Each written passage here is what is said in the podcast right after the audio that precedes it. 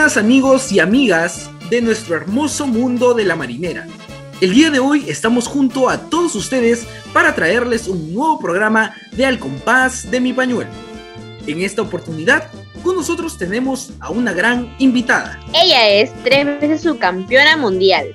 Tiene cuatro finales de Trujillo, una vez en Nobel, dos en Juvenil Nacional y un tercer lugar en la categoría adultos en el 2020. Baila desde los 11 años y concursa desde los 15. Es profesora y directora de una academia de marinera. Ella es nada más y nada menos que María Angélica Matos Chaupín. Bienvenida María Angélica. Hola chicos, ¿qué tal? ¿Cómo están? Espero que se encuentren muy bien y sobre todo mandarle un saludo enorme a todas las personas que nos están escuchando el día de hoy. Y nada, muy, muy honrada, muy agradecida por esta invitación. Así que yo sé que la pasaremos muy bien y tendremos un día lleno de risas y lleno de anécdotas. Excelente María Angélica, muchas gracias por haberte dado este tiempo para compartir con todos nosotros y de manera especial con nuestros oyentes, ¿no? Sé que de repente has estado ocupada, nos estás dando unos minutos, ¿no? De tu tiempo para poder compartir grandes momentos con nosotros y recordar aquellos tiempos en los que todavía podíamos eh, tener los concursos de fines de semana, esperar con ansias el Mundial de Marinera, ¿no? Que para ti sobre todo debe traer de muchos recuerdos. Pero antes de iniciar ya con este programa, vamos a empezar con este primer bloque muy especial, mucho de recuerdos, podríamos decir memorables, porque queremos hablar contigo sobre tus inicios. Cuéntanos cómo es que llegaste a la marinera.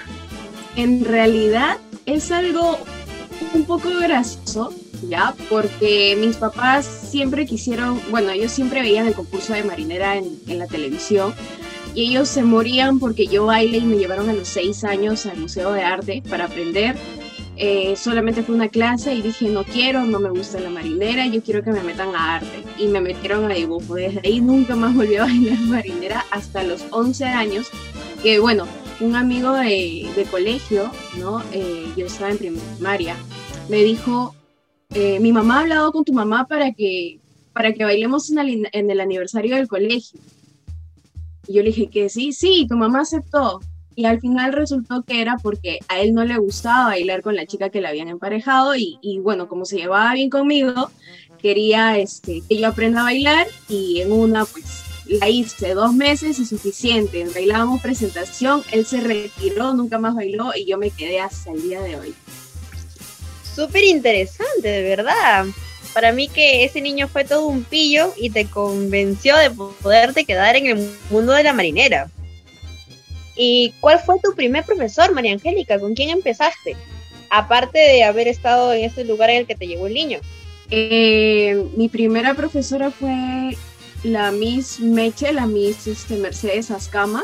Ella me enseñó durante muchísimo tiempo y bueno, ella como cualquier otro profesor pues siempre va, a velar por el bien de sus alumnos y me dijo, ¿sabes qué, María Angélica? Yo no, no quiero hacerme conocida, pero tú ya tienes que volar, tú tienes que salir a concursar. Así que eh, anda a otras academias, busca, busca pareja, ve otros profesores y bueno, ella fue mi primera profesora durante mucho tiempo, pero a pesar de ya no estar con ella así constantemente, de vez en cuando iba a tomar clases particulares. Nos comentas un poco sobre tu primera profesora, cómo es que llegaste al mundo de la marinera, pero ¿recuerdas esos, con nos comentas que fueron dos meses que ensayaste con ese niño? De repente nos puedes revelar su identidad o de repente nos puedes recordar un poco cómo es que bailaste en esos dos meses, cómo fueron los ensayos. Coméntanos un poco sobre aquellos tiempos. Ah, claro, claro que sí. Bueno, su identidad sí la puedo revelar porque él ya no baila, él se llama Daniel, vive prácticamente pues a la vuelta de mi casa y estudiábamos en el mismo colegio, todo. Entonces, eh, lo que hacíamos era lo siguiente, la mamá de él pasaba por mi casa y nos llevaba a los ensayos o de repente saliendo del colegio, este, me llevaban mi almuerzo y nos íbamos a los ensayos. Los ensayos pues sí eran consecutivos, muy aparte de las grupales, teníamos particulares. Eh, yo llegué a aprender súper rápido en realidad, para dos meses y aprender toda la marinera completa con coordinado y todo, pues sí, súper bien. En ese entonces yo bailaba con falda larga. María Angélica Matos con falda larga, es sumamente sorprendente, algo nunca casi visto en el mundo de la marinera. Pero bueno, María Angélica, ¿qué podrías decir que fue una de las cosas que te marcó cuando recién entraste a todo este mundo, alguna experiencia que, que te haya llamado la atención o te haya dejado una enseñanza? Claro que sí, claro que sí. Eh, pero aquí sí especifiquemos, una experiencia bonita o una experiencia desagradable o algo sorprendente, no sé. Las tres, alguna que te haya marcado más, que te haya quedado siempre ahí pegado en ti. Claro. Te cuento que eh, uno de mis primeros concursos, en ese entonces cuando yo era infantil, fue el Castillo de Chancay hecho por Pablo Custodio. En ese entonces pues era, no era tan, tan chiquito el concurso, sino tenía bastante gente, bastante gente ahí en Chancay. Y bueno, era mi primer concurso, mi falda recontrapesada, mis papás llevaron una minivan llena de toda mi familia, porque los matos son un montón, son como 12, los llevaron a todos, plum, vamos a hacerle barra. Yo me moría de vergüenza porque tenían el polo con el color de la academia, pero tenía mi foto ahí, plum, con mi falda de la ¡qué horror! pero, pero fue bonito de todas maneras en detalle. Lo que nunca me voy a olvidar es de que era mi primer concurso, pero yo me fui sin pareja. Yo me fui sin pareja, o sea, fue toda mi mansión, pero yo me fui sin pareja. Eh, iba a bailar supuestamente el Nobel Nobel, pero hubo un chico con el que me probé en ese mismo concurso y tuvo un problema y se tuvo que ir a su chat. En fin, yo no sé si habrá sido verdad o mentira, de repente yo bailaba mal en ese entonces. y, se fue, yo no concursé y tuve que esperar a que todos mis compañeros concursen y bailen y yo este yo le dije a mi profesora y mi mamá también le preguntó en qué momento iba a concursar y dijeron, ella va a bailar en Nacional con tal persona, con uno de mis compañeros. Entonces dije, pucha, Nacional, ya, pues espero hasta la noche. Esperé todo, pero en eso este, mis papás conversando con la profesora, con la misma Eche, eh, estaban hablando sobre el tema del Nacional y Nobel, y en eso pues cuando la Miss dice, eh, ella, ella no tiene que ganar, ella no, no puede ganar ahora por el tema que era nacional y yo nunca había concursado, ¿no? Y entonces este, mi tío escuchó eso y mi tío se molestó, que cómo no va a querer que gane mi sobrina, etcétera, etcétera, etcétera. Lo tomó de otra forma. Te cuento que esa misma noche nosotros llegamos de Chancay y, y ¿qué habrá sido? Habremos llegado medianoche, 11 de la noche, medianoche. Lo dejamos en su casa, dejamos a todos mis tíos en su casa plan de 2, 3 de la mañana nos llaman diciendo que mi tío había fallecido. Justo el tío que se había molestado y se fue con eso, así que pucha, Castillo de Chancay para mí demasiado. De verdad. Bien, eh, es muy realmente, podríamos decir, lamentable ese último hecho que nos comentas, un poco con lo de tu tío, ¿no? Pero de todas maneras, eh, se suma también la alegría de poder recordar ese primer concurso de gran magnitud que pudiste haber tenido, ¿no? Que llegaste a tener, mejor dicho. Pero asimismo se suma algo muy importante que podemos recordar tal vez, de que luego de este concurso, ya cómo es que fue tu preparación, cómo es de que fuiste llevando ya la marinera en tu día a día. Bueno, eh, después de este concurso, en realidad habré concursado unas dos veces más en lo que es infantil noble y nunca más volví a concursar por el tema de que yo había parado mis ensayos, mi mamá se había fracturado, no había quien me lleve, porque cuando no me podía llevar mi mamá, me llevaba la mamá de mi amigo, pero ya no bailaba, entonces ya ahí toda la situación se empezó a complicar, ensayaba unas cuantas veces al mes, cada dos meses me ensayaba, entonces ya era como que yo prácticamente en ese momento dije, ya, ya voy a dejar de bailar y a los 15 años mis papás me dijeron, ¿por qué no bailas para tu, fiesta? Y yo dije, ya, pues bailaré, ¿no? Y empecé a prepararme, me empecé a preparar para mis 15 años y bueno, a partir de esa edad empecé a concursar. Es más, eh, ese año fue, creo, si no me equivoco, mi, mi, primer Trujillo. O al año siguiente, pero por ahí fue. O sea, año que cumpliste 15, volviste y ahí fuiste a tu primer Trujillo. Así es. Y Cuéntame, María Angélica, ¿cómo fue tu primer campeonato? ¿Qué sentiste? ¿Qué sentiste tener que pisar nuevamente un coliseo, un concurso?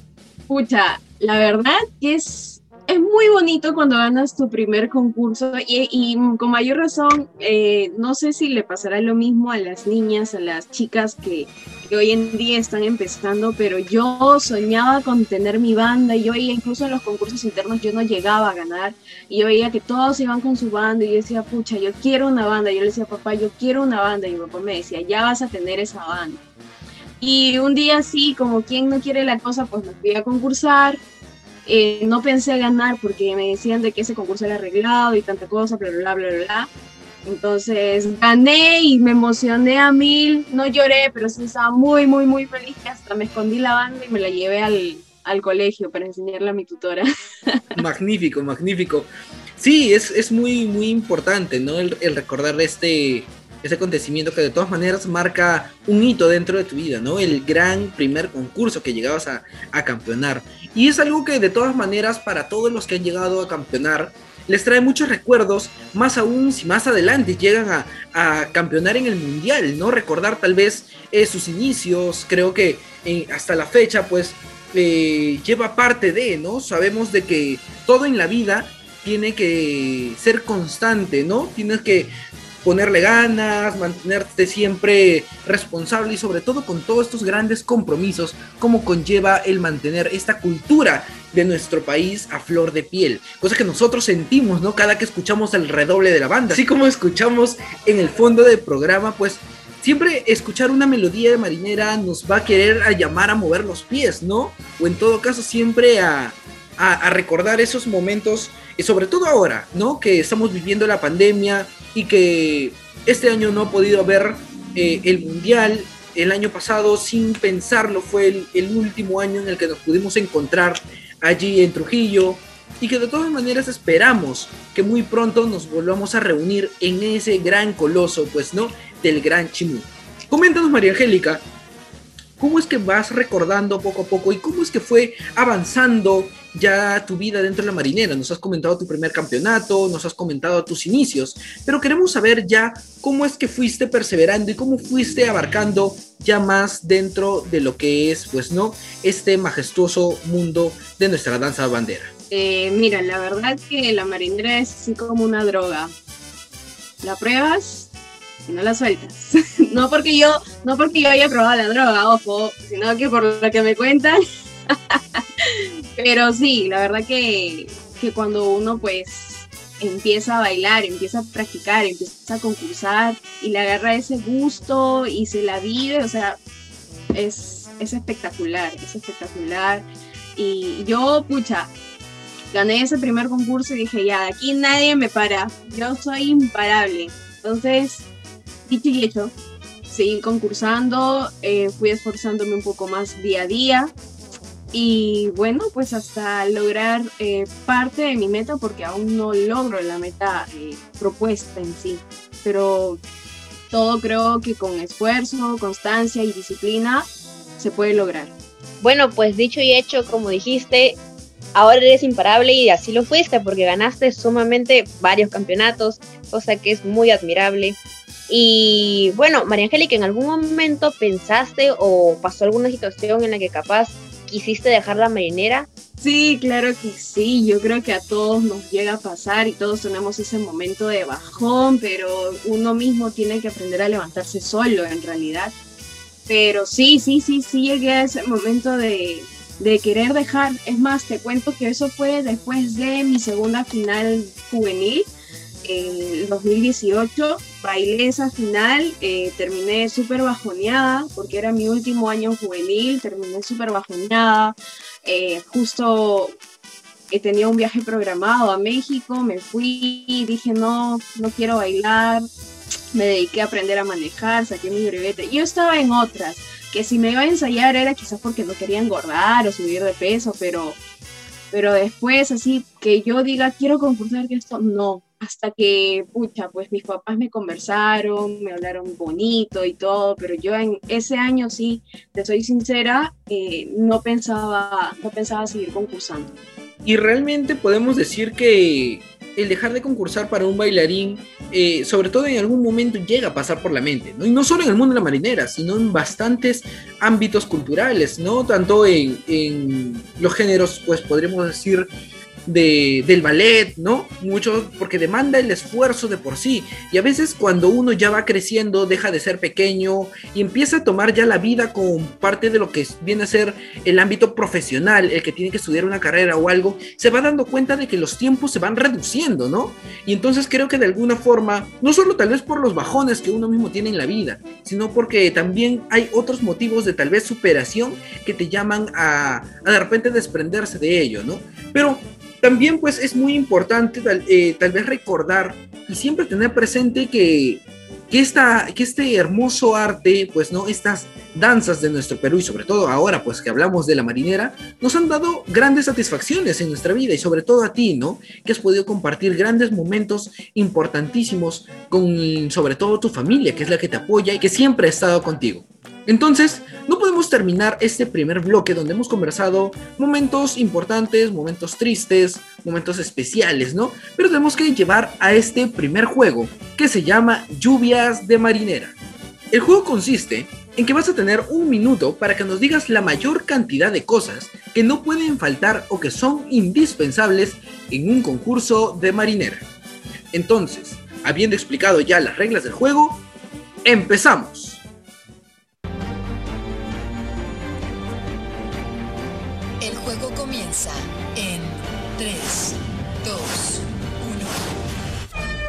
Ya, a ver, ¿qué nos puede faltar? El eh, pañuelo, pañuelos, dos pañuelos imperdibles.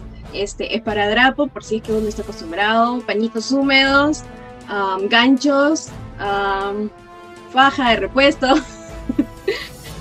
Eh, los corchetes para la falda, porque a veces se te revienta. Hilo y aguja. Este, ¿qué otra cosa más?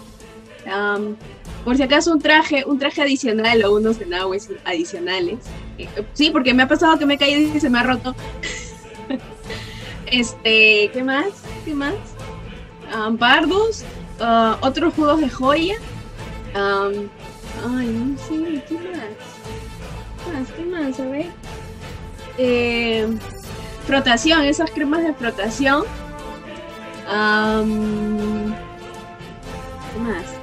¡Ay, rayos! Liguitas para el cabello, liguitas, gel. Tiempo. Bueno, verdaderamente sí, es, son cosas sumamente importantes de los concursos de marinera, porque uno nunca sabe qué improviso puede surgir. Este, me viene a la memoria las veces que les has pedido a mi mamá muchas veces tijera o hilo. Es para drapos, porque de verdad que hay accidentes que uno ni se lo espera, o a veces sí se lo espera, y uno siempre tiene que tener las cosas guardadas. Pero bueno, María Angélica, ahora nos gustaría saber un poco más de cómo fue tu crecimiento bailarina, cómo fue tu proceso, cómo desde empezar a bailar desde 15 años llegaste a entrar a, a una gran final en el Gran Chimuya, que es algo que es muy admirable y también bastante difícil, y el sueño de muchos bailarines. Y mira, te cuento que la primera vez eh, que yo fui a Trujillo fue en el año 2012 y, y, bueno, pues una mamá como siempre cuando es tu primera vez desconfía del hijo, de la hija y, eh, bueno, bailamos, bailé en Noven y mi mamá le decía a mis papás, a mi familia, no, tranquilos, no vengan porque nosotros vamos a regresar el miércoles. O sea, ella ya daba que me iban a volar el primer día. Piña para ella me pasé para el, para el siguiente día. No, tranquilos, este fin de semana llegamos, ya vamos a ir a Lima. Llegué hasta el domingo. Ya tuvo que ir mi madrina, mi tío, mi, tía, mi papá. O sea, seguía la mancha, pues el manchón la barra brava seguía ahí. Y, entonces, este, llegué, mira, te cuento toda la academia con la que fui. Eh, no pasaron, o sea, pasaron el domingo, pero se quedaron en la primera final. Y yo llegué hasta los 12 es más, quedé entre los seis primeros siendo mi primer Trujillo. Yo dije, ¿qué? Luego quise ir el 2013, no pude por el tema universidad, muy bien lo dijo Sebastián, ¿no? Hay este, prioridades. Y entonces, luego ya el 2014 que volví a ir, me fui decidida a entrar esa final, es más, con la mentalidad de querer ganar me preparé todo el año. Te cuento que esa preparación para Trujillo fue eh, en la mañana iba yo, en la tarde teníamos grupal y en la noche teníamos, no, perdón, en la tarde teníamos este grupal, sí, y en la noche ensayo en pareja. luego al día siguiente mi pareja, el solo en la mañana y sucesivamente así, grupal y ensayo en pareja de noche. Pasado yo sola y así, o sea, los ensayos eran como que vivíamos prácticamente ahí ensayando. Nos esforzamos demasiado, demasiado, creo que ese año fue mi mejor año en junior, el 2013, ¿no? Para prepararme para el 2014 y logramos llegar a la final, logramos llegar a la final junto con John Saboya. No llegamos a ganar, pero estuvimos cerca, pero igual este, yo me sentí orgullosa y feliz con lo que logré en ese entonces, siendo mi segundo Trujillo. Perfecto, sí, nos comentas eh, cómo es que has llegado, pues, ¿no? A ese primer Trujillo, pero queremos saber también algo que se nos estaba escapando, ¿no? Y no podemos decirlo que, que no sea importante, mayor importancia debería tener, ¿no? Muchos dicen que eh, los alumnos pues no siempre llevan el apoyo de sus maestros, de sus profesores. Coméntanos un poco quiénes han sido tus profesores a lo largo de todos estos años. ¡Wow! ¿Quiénes han sido mis profesores? Mira, siempre eh, tenemos eh, un lado bueno y un lado malo, pero a pesar de todo eso, yo digo que el día que yo gane Trujillo les voy a agradecer a todos por igual. Así que eh, mis profesores, empecé, empecé con la Miss este, Mercedes Ascama, luego me fui con Beto Sandoval, pasé con Raúl Ceballos, ese año fue el año que yo quedé segunda en Trujillo por primera vez. Eh, después Raúl Ceballos, estuve también con clases particulares, a veces con Vicky Núñez, con este, uy, esto sí voy a hacer una mención, ya, porque yo siempre soñaba con que a mí me enseñen así mis ídolas en anaco y falda, porque manejan ambos estilos todas. Eh, y he llegado a tomar clase con ellas, es este, Vicky Núñez, eh, Katherine Adrián Sen y hoy en día con quien estoy ensayando y, estoy así puesta en sus manos al 100%, Olivetti, que va de la mano con Denis Rojas, ambos son mis profesores así de cabeza, eh, que juntos estamos pues haciendo un equipo para llegar a la meta lo más pronto posible. Así que todos ellos han sido mis profesores y obviamente que por ahí hay unos cuantos más que quizás solamente he ido unas cuantas clases, pero de todas maneras pues un profesor es quien te enseña, ¿no? Pues la verdad sí, como tú dices, un profesor es quien, quien nos enseña, quien nos forma, que son personas muy reconocidas, muy conocidas en todo este medio del mundo de la marinera, este, Vicky Núñez, y todas estas anaqueras que son excelentes bailarinas, unas capas zapateando y bailando, manejando Ana Cufalda. Y la verdad es que es como quien dice una trayectoria pasar por todos estos profesores, ya que de cada uno aprendes algo distinto, algo diferente. Eh, todos tenemos, creo, un estilo, tenemos un estilo de cada profesor y al final nosotros formamos nuestro propio estilo. Pero ahora me gustaría, María Angélica, que también nos comentes qué sentiste la vez que llegaste a pisar podio en adultos en el 2020. Porque yo creo que fue algo que no te lo esperabas, porque era tu primer adulto. Tú misma lo has dicho, no me lo esperaba. Eh, siempre, siempre pasa algo. Tengo esa mala suerte que siempre pasa algo, pero las cosas pasan por algo. Así dicen, ¿no? Las cosas pasan por algo. Así que bueno, ese, ese, ese año era mi segundo mi, mi, segundo adulto, mi segundo adulto, el primero que quinta, sexta, por ahí no me, no me acuerdo exactamente, eh, pero el año pasado sí, quedé tercera, quedé tercera en mi segundo adulto, la verdad que muy emocionada porque yo en mi mente, después de mi último juvenil, dije, ya adulto es una categoría súper larga con bailarines de súper trayectoria que bailan desde pre-infantes y, bueno, pues la categoría dura como 10, 15 años. Me voy a encontrar con capos de capos. Entonces yo eh, no, no pensé llegar a la final. Te juro que yo en el momento en el que escuché mi número dije, ¡Ah! Estaba que me quería morir y es más, un poco más lloro, pero no, el maquillaje se, se, corre, se corre. Así que, no, yo respira y abrazándome con Jean-Pierre, con sus papás y, bueno, pues con mis papás, ¿no? Felices y todo. Pero sí, o sea, es, es, espectacular. O sea, yo sentía como que si hubiera sido mi, mi primera final en Trujillo, porque la categoría es muy peleada, muy peleada y hay, había muy buenos bailarines. Genial. Sí, es muy importante el, poder recordar esto, porque así como tú misma lo dices, ¿no? De repente no te lo esperabas, pero hay también esa, esa importancia de que de ese detalle que podemos decir lo que las cosas pasan por algo. Solo Dios sabe por qué pasan las cosas. Dice, los momentos y los tiempos para Dios son perfectos. Y si Él te quiso colocar en esa final, es porque de repente algo ya se viene. Quién sabe que muy pronto cuando vuelvan los Trujillos, cuando vuelvan los concursos, de repente te puedas llevar ya ese ansiado título de ser campeona mundial del concurso de marinera del Club Libertad de Trujillo. No es que sobre todo es una meta que siempre va a estar en la lucha detrás de todos los que difundimos esta amada danza de nuestro querido Perú, ¿no? Sobre todo el recordar, ¿no? Tal vez, eh, como lo decíamos al inicio, el que cada baile trae muchos recuerdos, viene a la mente tiempos en los cuales uno todavía era pequeño, y más aún en ti, ¿no? Que como nos decías, eh, dejaste la marinera por muchos años, dejaste de bailarla y dijiste hasta aquí nomás, pero nuevamente retomaste para así continuar hasta que Dios te lo permita. Queremos hacer esta mención porque nosotros también queremos saber cuán importancia para ti ha tenido que ver con tus padres. Sabemos de que siempre el apoyo de los padres es, es primordial. Pero coméntanos, en tu caso, ¿cómo ha sido el apoyo de tus padres? Los padres siempre están allí detrás de los hijos, más aún con los ensayos, el ver también que no se descuiden los estudios. Coméntanos cómo ha sido todo este papel de los padres contigo.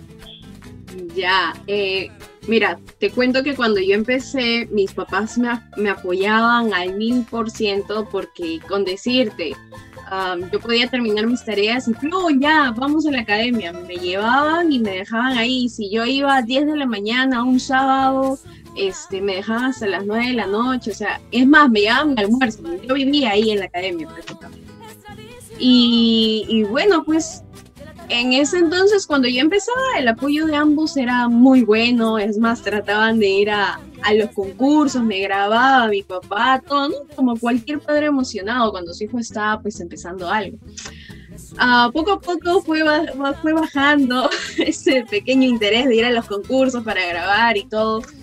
Eh, mi mamá sí me apoya cuando, bueno, hoy en día, cuando yo le digo, mamá, acompáñame a un, concurso, me acompaña, o de repente cuando no quiere que, arrugue el, el, anaco, me acompaña, o de repente, eh, porque sabe que va a haber mucha gente y dónde voy a dejar mis cosas, me acompaña, pero no mucho, ya no es mucho ese, ese, ese acompañamiento que me hacen mis papás. Bueno, mi papá ni qué hablar, mi papá solamente va a verme el domingo en la final de Trujillo, o sea, el día de finales, ese día nada más aparece mi papá, no lo van a ver ningún otro día de la semana. Pero bueno, pues son cosas que pasan, aparte uno ya está grande, ¿no? Y, y yo le digo a mi papá, le pregunto, yo le reclamo, papá, ¿por qué ya no me vas a ver a los concursos? ¿Por qué ya no me filmas? ¿Para qué? Si ese día, ¿cómo vas a quedar? Le digo, no, papá, pero yo no siempre gano. Yo a veces quedo segunda, a veces quedo tercera. Igual es, vas a venir y me vas a enseñar tu video, me vas a enseñar tu premio. Pucha, ya, ya le digo. Pero ahí, pues de una u otra forma sí me apoyan, tanto moral, este, sentimental todo, ¿no? Aunque ya uno cuando crece también se, se hace responsable de sus propios gastos. Pero así son las cosas.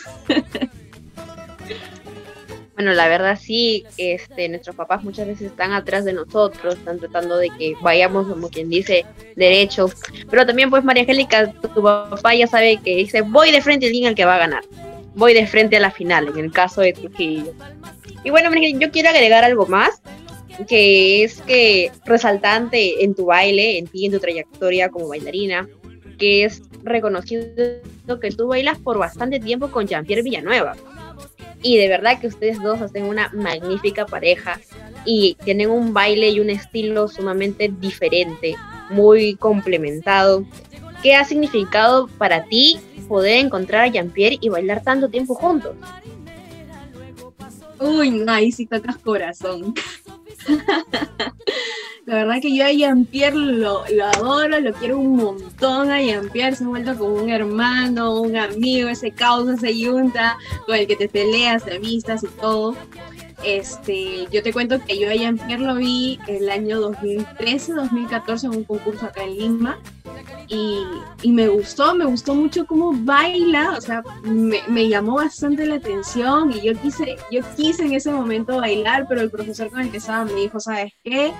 No, por estos motivos, estos motivos, me puso muchos peros, pero ahí pues ya en 2015 yo me atreví a buscarlo por, por Facebook, le escribí, le dije, ¿sabes qué? Hay un concurso y al día siguiente hay otro, no sé si de repente vienes o puedes venir, no sé y, sin pedir videos, sin, sin nada en realidad, o sea, con esa tremenda confianza y Ampier pues respondió que sí, lo consultó y todo. Yo me acuerdo que el primer concurso era San Marcos, un sábado, quedamos segundos y el día siguiente era el Bosque, que ahí sí ganamos juvenil y ganamos campeón de campeones, o sea, súper súper bonito, súper hermoso todo y bailar tanto tiempo con él es no sé, es muy bonito, muy bonito el ambiente por parte de él, por parte de sus papás, su familia muy hermosa, Moche, muy hermoso.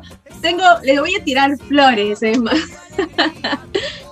no, sí, la verdad que, me encanta mucho el estilo mochero, sobre todo el, estilo o la forma de bailar de Jean-Pierre.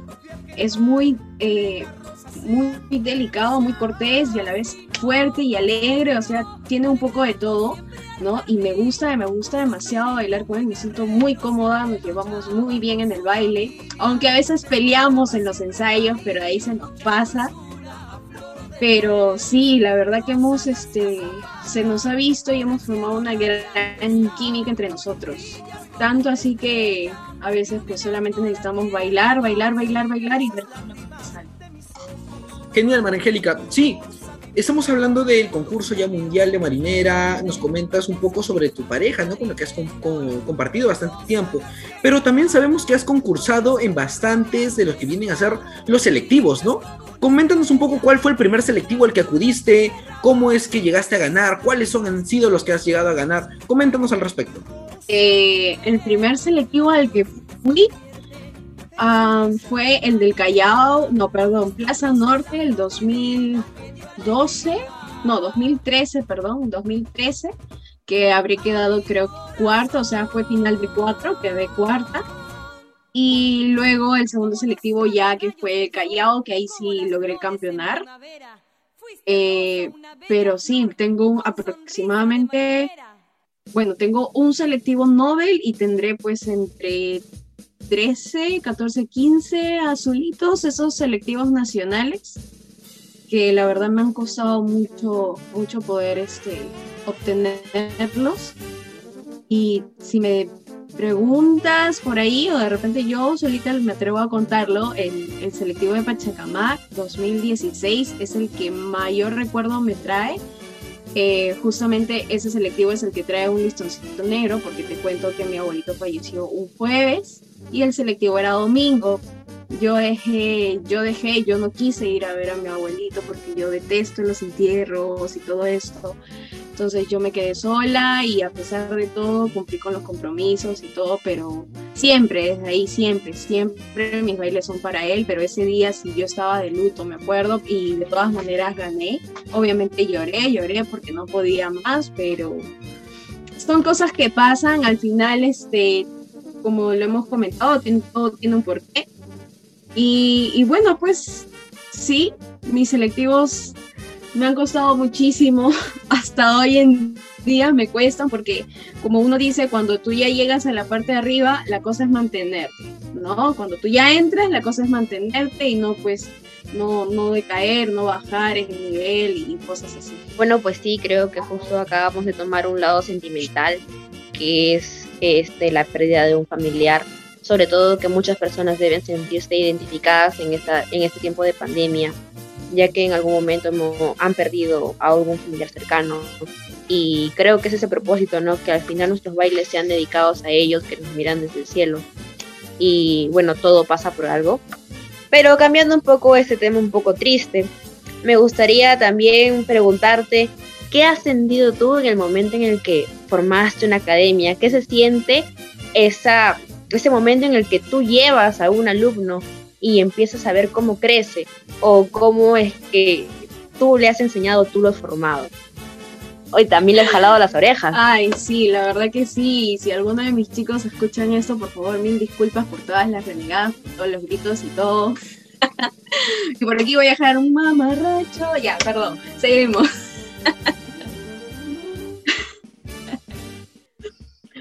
Eh, la verdad que el formar una academia siempre estuvo en mis planes, siempre estuvo porque yo cuando me formé con esta profesora Mercedes Ascama, ella me enseñó tanto para ser una bailarina como también para ser una profesora. Es decir, o sea, yo te hablo, que estábamos en una grupal, yo bailaba con mi anaco bien bonito y la nada paraba la música, plum, María Angélica, sácate el anaco y agarra un sombrero. Y yo, ¿por qué? Ahora baila como hombre. Pucha, María Angélica, sácate la naco, ponte la falda. O sea, yo los momentos que tenía, como te decía, me quedaba de 9 de la mañana a la noche esos momentos libres en los que ya no tenía particulares o no tenía grupales, me decía, el día que tú enseñes tienes que enseñar estos ejercicios que son para esto, estos pasos son para varón, estos para mujer, este tipo eh, de faldeo para tal los mocheros así, entonces todo me fue inculcando, no solamente como bailarina, sino como profesora, y me dijo, el día que tú seas profesora, el día que tú seas profesora, siempre me lo decía, dicho y hecho entonces siempre estuvo en, mi mente eh, tener una academia, ser profesora, tener mis propios chicos, así que los he formado desde, chiquitos y, la verdad que verlos crecer tanto en baile como en tamaño me hace sentir vieja y orgullosa, ver todo lo que van logrando y, bueno, pues cuando los llevas a un concurso con mayor razón a Trujillo, verlos ya con un baile totalmente diferente, totalmente maduro, bien plantados, bien aplomados, con lo que uno pues les enseña, eh, mucha emoción. O sea, yo ya no me imagino el día que yo tenga a mi hijo y lo lleve al gran chimbo a bailar. Ala, no se me sale el corazón. Si con los chicos nomás estoy ahí que me jalo los pelos. Sí, tal como nos, nos comentas. Y algo que justo acabas de tocar, ¿no? Esa eso especial que tenemos para siempre reconocer de nuestros profesores, de nuestros grandes maestros, ¿no? Y si tú misma tuvieras que autoevaluarte un poco, siempre decimos que los profesores tienen algo en especial, ¿no? Tienen, este, son especiales tal vez eh, en zapateo, son especiales armando lo que son coordinados. En tu caso, ¿cuál podrías decir que es tu especialidad? Creo que aquí sí concuerdo con todo el mundo que está oyendo ahorita y, mi especialidad es el zapateo. Dicho y hecho el zapateo, eh, me enfoco bastante en que tenga una buena técnica, eh, bastante en los juegos, en el tema de creatividad, pero todo con el tema de los pies. O sea, todo lo que tiene que ver con pies y música, ahí, llámame para eso. Bueno, pues sí, algo muy resaltante en tu baile siempre es ese juego de zapateos, ese juego de pies, ese garbo, ese complemento que tienes eh, para poder manejar tu postura y al mismo tiempo una firmeza y fuerza al momento de zapatear. Ahora una pregunta. Dentro de las marineras, ¿cuál prefieres más? ¿Las marineras cantadas o las marineras con banda? Ahí sí me agarras. Eh, yo soy muy, muy, muy difícil como para tener algo favorito. O sea, yo, color favorito, muy difícil. No tengo uno, tengo dos o tengo tres. Marineras favoritas no tengo uno, tengo dos, tengo tres, tengo más. Entonces, eh, a mí me gustan las dos, las dos definitivamente. La marinera de banda es, eh, o sea, sientes bastante la melodía, el ritmo, pero en las marineras cantadas sientes un montón esa jarana, esas ganas que, que, te, invitan pues a bailar, ¿no? que te hace picar ese pie. Obvio, no son hongos, pero plum, te hace picar el pie para que te pares y bailes y empiezas a zapatear. O sea, es, es increíble y es más cuando cuando tú escuchas muchas marineras de banda, ni sabes lo que estás bailando, y eso siempre lo repito a todo mundo, a mis alumnos también, ni sabes lo que estás bailando a menos que te ponga una de banda y que te diga, maestro, entonces la música está de duelo, obviamente es una marinera que plum, ¿no? Este, de ahí otras que sí te invitan a bailar saca la chica del ser. Entonces todas esas marineras tienen un porqué, te cuentan una historia, algunas son alegres, algunas son tristes, entonces, eso, eso, es rico para bailar, rico, y cuando lo bailas con un montón de sentimientos es increíble. Excelente, excelente. Bien, estamos nosotros ya conversando un poco de las marineras como tal, ¿no? Nos comentas, pero si nosotros ya, ahí sí me voy un poco de tu lado y también un poco compartiendo una pregunta que te hizo Angie, ¿no? Si tuvieras que decirnos tu top 3, vamos a hacerlo así ya, tu top 3 de marineras en banda y un top 3 de marineras cantadas, ¿cuál sería? Mi top 1 para, para ambos, tanto cantada como banda, es Adiós Maestro. Dicho y hecho de cajón cerrado. Punto final, Adiós Maestro. Segundo, en las de banda tengo este. Bueno, ay, es que soy muy difícil para tener así esas marineras. ¿Cuál podría ser? Adiós Cholito, Adiós Cholito. Y número tres puede ser este Pasión y Orgullo. En cuanto a las cantadas, entramos al segundo puesto, que entra María Marta, y en tercer puesto, Mochecuna de Campeones, compuesta por Jean-Pierre Villanueva. bueno, pues sí, esas son unas maneras con bastante sentimiento, bastante juego, subidas y bajadas, muy difíciles de interpretar, pero al mismo tiempo con un sentimiento y una capacidad de poderte hacer sentir cada paso, cada redoble, cada movimiento.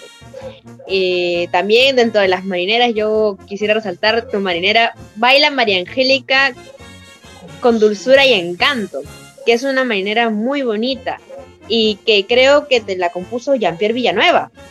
¿Qué sentiste en ese momento de poder tener tu propia marinera? Eh, mira, te cuento, te cuento, esa marinera la, compusieron este, Jersey Van, bueno, en sí el, compositor, o bueno, el autor en sí de, de esa marinera es Iván Lazo, ¿ya? Eh, lo compusieron, me gustó muchísimo, me encantó, porque tenía un poco de todo lo que a mí me gusta. Pero ya este, pasando el tiempo, pues mi marinera no tenía una, letra. Quien, quien, quien vino a mi casa para un concurso y le dije, Jean-Pierre, este, ¿has escuchado mi marinera? Que esto, que el otro. Sí, entonces agarró creo que una servilleta o una hoja, se subió al cuarto y a la noche para cenar bajó y dijo, tengo tu marinera. Y yo le dije, ¿en serio?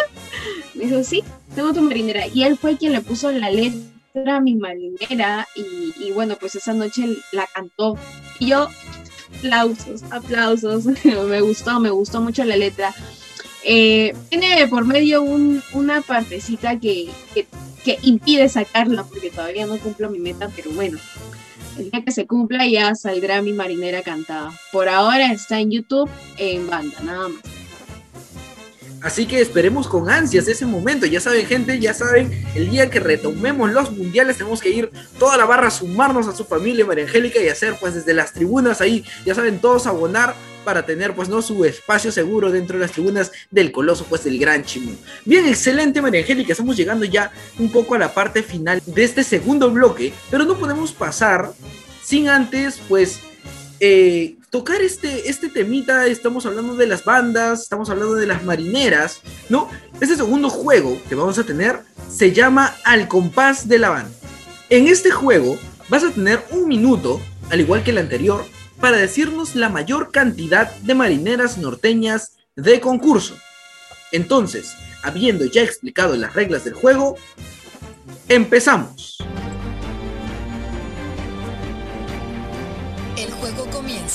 En 3, 2,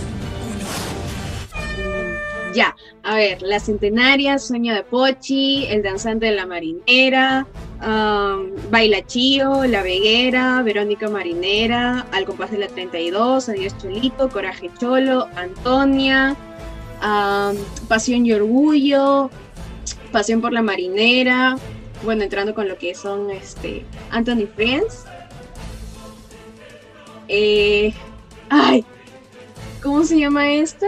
Cariño mío, cariño mío, no me acuerdo exactamente. Eh, el café de tus ojos, algo así. ¿Qué otra marinera? Blanquita Landauro, este, Blanquita Burmester, eh, Rodrigo Fernando, El Boquerón, Pase Vecina, la Chiclinera, este, La Chiclayanita, La Guanchaquera, eh, Grandes Amigos, Adiós Maestro Tiempo, tiempo, tiempo. Hemos llegado a la parte final de este juego y en realidad estamos compartiendo ese júbilo, ¿no? Esa alegría que nos transmite también la marinera. Sabemos que siempre que estamos en el mes de enero, en algunos casos nos encontramos de vacaciones, nos encontramos en tiempos de descanso, ¿no? Previos a los carnavales de febrero. Entonces, y en algunos casos también recordar que el concurso ha llegado a ser en el mes de febrero, ¿no? Como el pasado concurso del 2020. Entonces, podemos recordar y sobre todo tener esta gran importancia de que la marinera es parte de esta alegría, esta diversión, que sobre todo comparte la cultura de nuestro país, ¿no?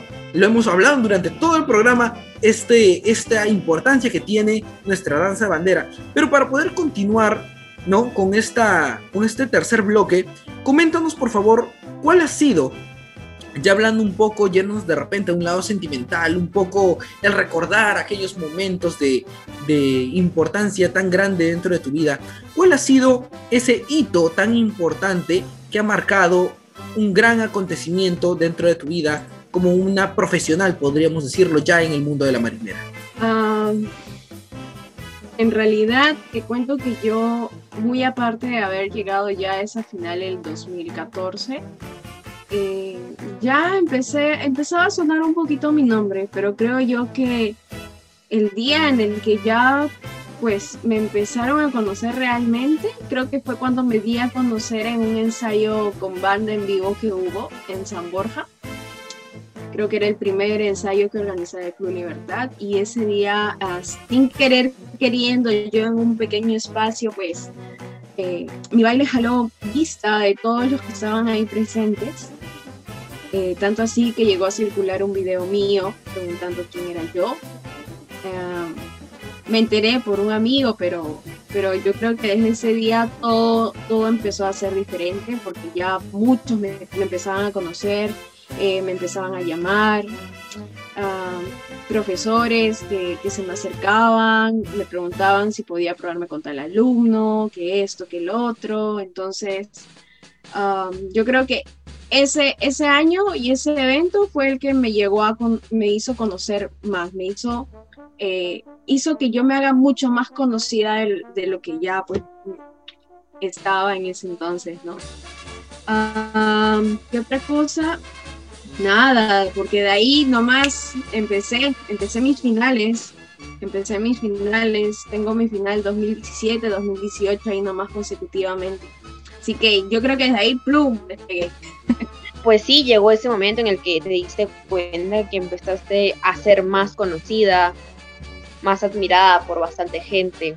Y también ese momento en el que miras atrás, ves toda tu trayectoria y te das cuenta que has llegado a cierto nivel, a cierto lugar que tú misma te has ganado. Pero ¿qué sentiste al poder ver todo eso, al poder sentir de que muchas personas sí, te siguen y tratan de seguir tus pasos.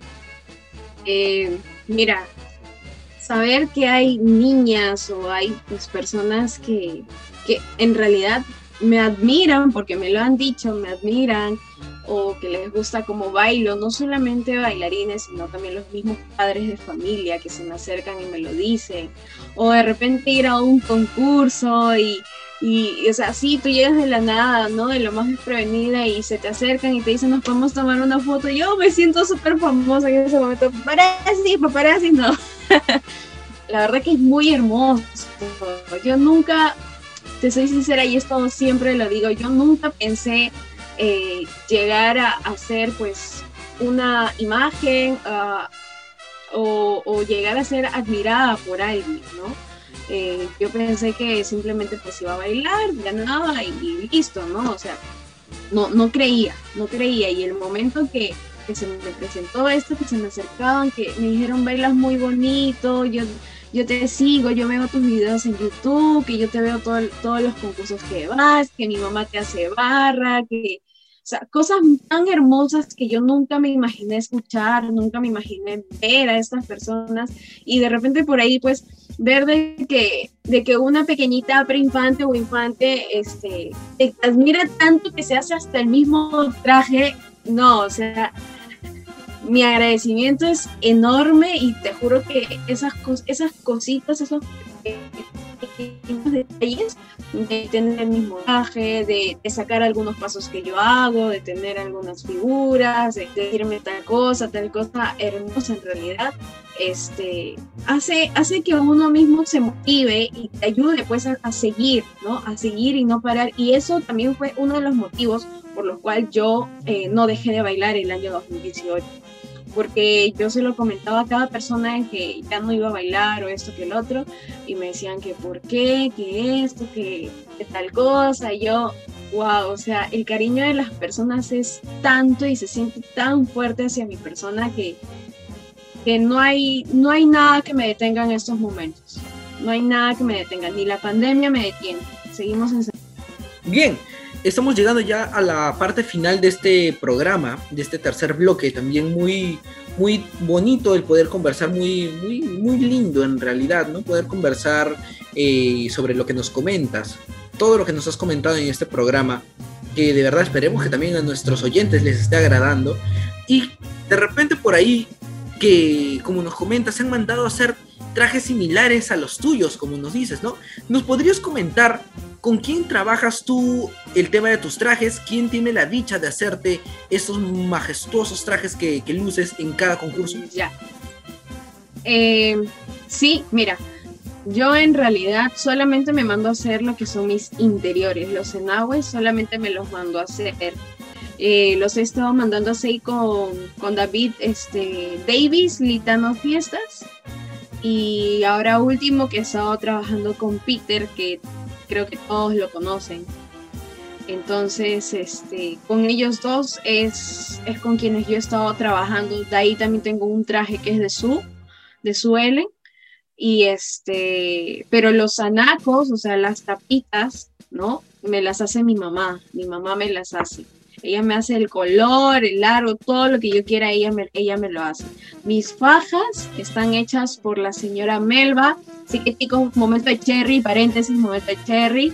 Así que fajas KIG, por favor síganlos en Facebook, sus fajas son de muy buena calidad y espectaculares. Son a tu gusto y a tu medida, así que vayan al Facebook. y bueno, mis escapularios, mis tocados también me los hace mi mamá. Momento de cherry, segundo cherry, mi mamita 953 25 22 4. ya saben, chicos, así que mi mamá sí se dedica a hacer anacos y a hacer este tocados y, escapularios. No solo para mí, sino también para mis alumnas o para quien le pida. Pues sí, 100% recomendado esos escapularios, los tocados, yo misma los he utilizado. Las fajas KG, súper buena calidad. Y nada, vayan a seguirlos chicos a las redes sociales. Ahora una última pregunta. María Angélica, ¿tú qué esperas o cómo ves tu academia de aquí a unos años? De aquí a unos años, mira, yo tengo el siguiente plan, la siguiente idea. Eh, yo ya estoy terminando mi carrera de medicina humana, así que hago lo que es, pues ya termino en sí, hago mi serum, me especializo y todo, y de todas maneras voy a tener, como veo mi academia, en un local súper enorme, súper amplio, obviamente que no sea alquilado, sino que sea propio. Y bueno, pues siempre eh, he dicho y, y creo que esto la mayoría lo sabe que las puertas de, mi academia van a estar abiertas para quien desee tomar clases conmigo, ¿no? Y obviamente siempre trato de que si mi academia lleva mi nombre, en lo posible yo dar, yo misma dar las clases, ¿no? Eso, eso es lo que yo me planteo, cómo veo mi academia con unos cuantos años, así como te lo digo, en un local súper amplio, que sea propio y con muchos enanitos, o sea, con muchos pequeños que, quieran aprender a bailar o que ya estén bailando y le quieran meter mucho puncha a los concursos y con papás súper entusiastas que, que de verdad pues se pongan la camiseta de la academia y, y se vayan a luchar ese premio de barras. Así es como lo veo.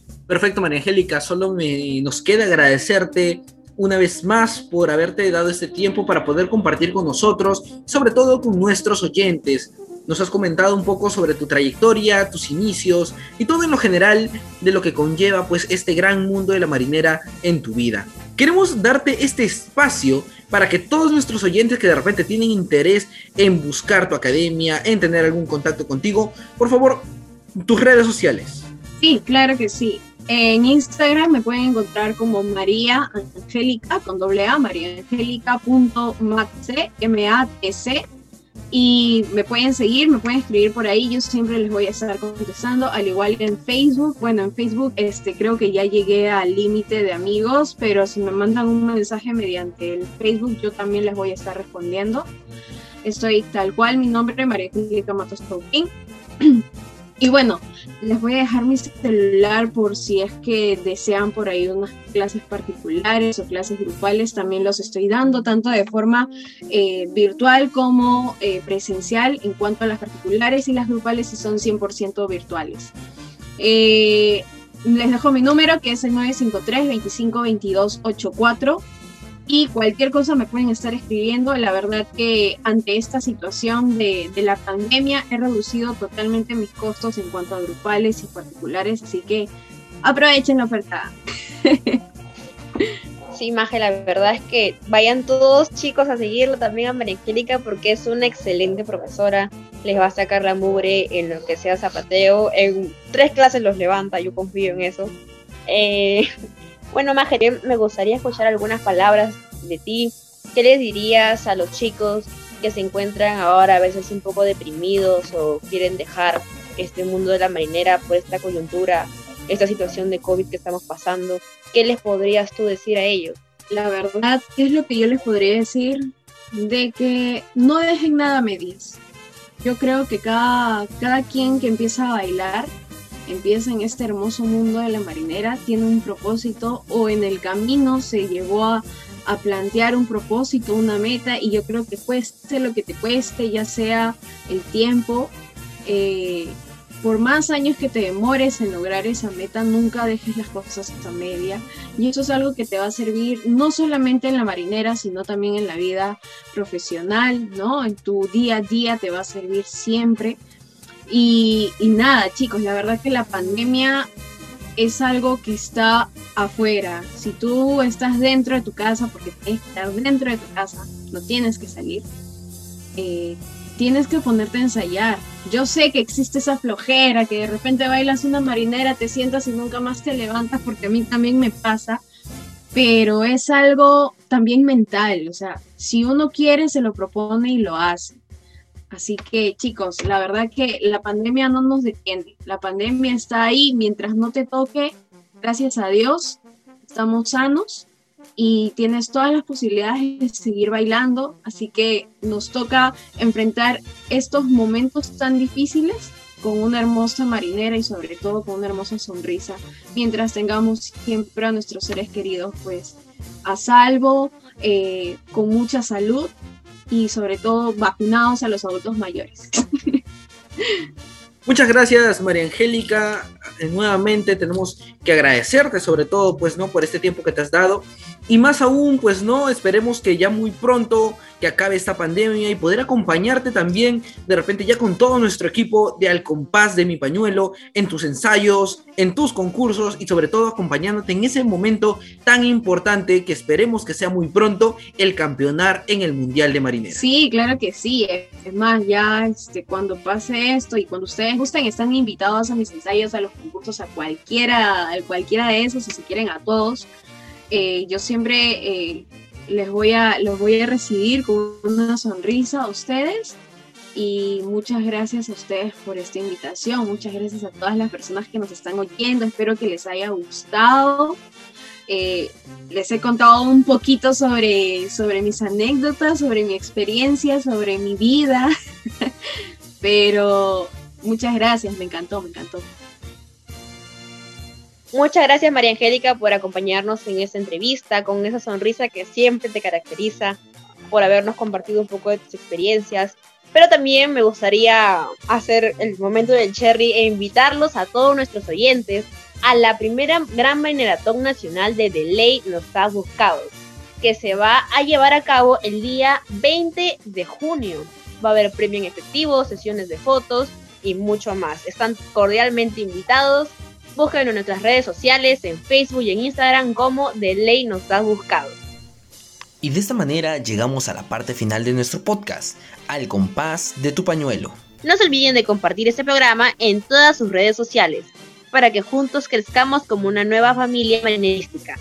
Y ya saben, agarren su pañuelo Levanten el volumen y, todos, juntos, a bailar. Hasta pronto. Chau, chau.